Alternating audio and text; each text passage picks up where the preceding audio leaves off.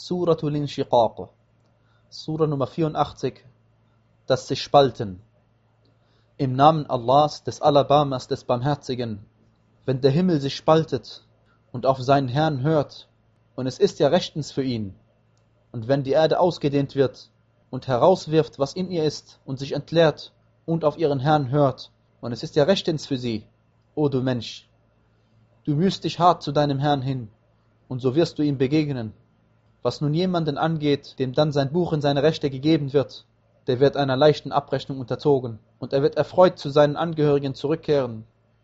Was aber jemanden angeht, dem sein Buch hinter seinem Rücken gegeben wird, der wird nach Vernichtung rufen und der Feuerglut ausgesetzt sein. Er war ja froh inmitten seiner Angehörigen. Er meinte ja, dass er nicht zurückkehren würde. Ja doch, gewiss, sein Herr sieht ihn wohl.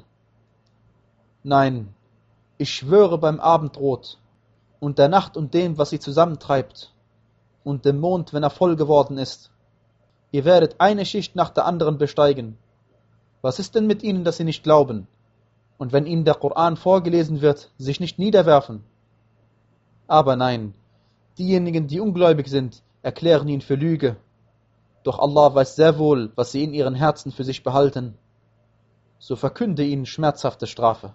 Außer denjenigen, die glauben und rechtschaffene Werke tun, für sie wird es einen Lohn geben, der nicht aufhört.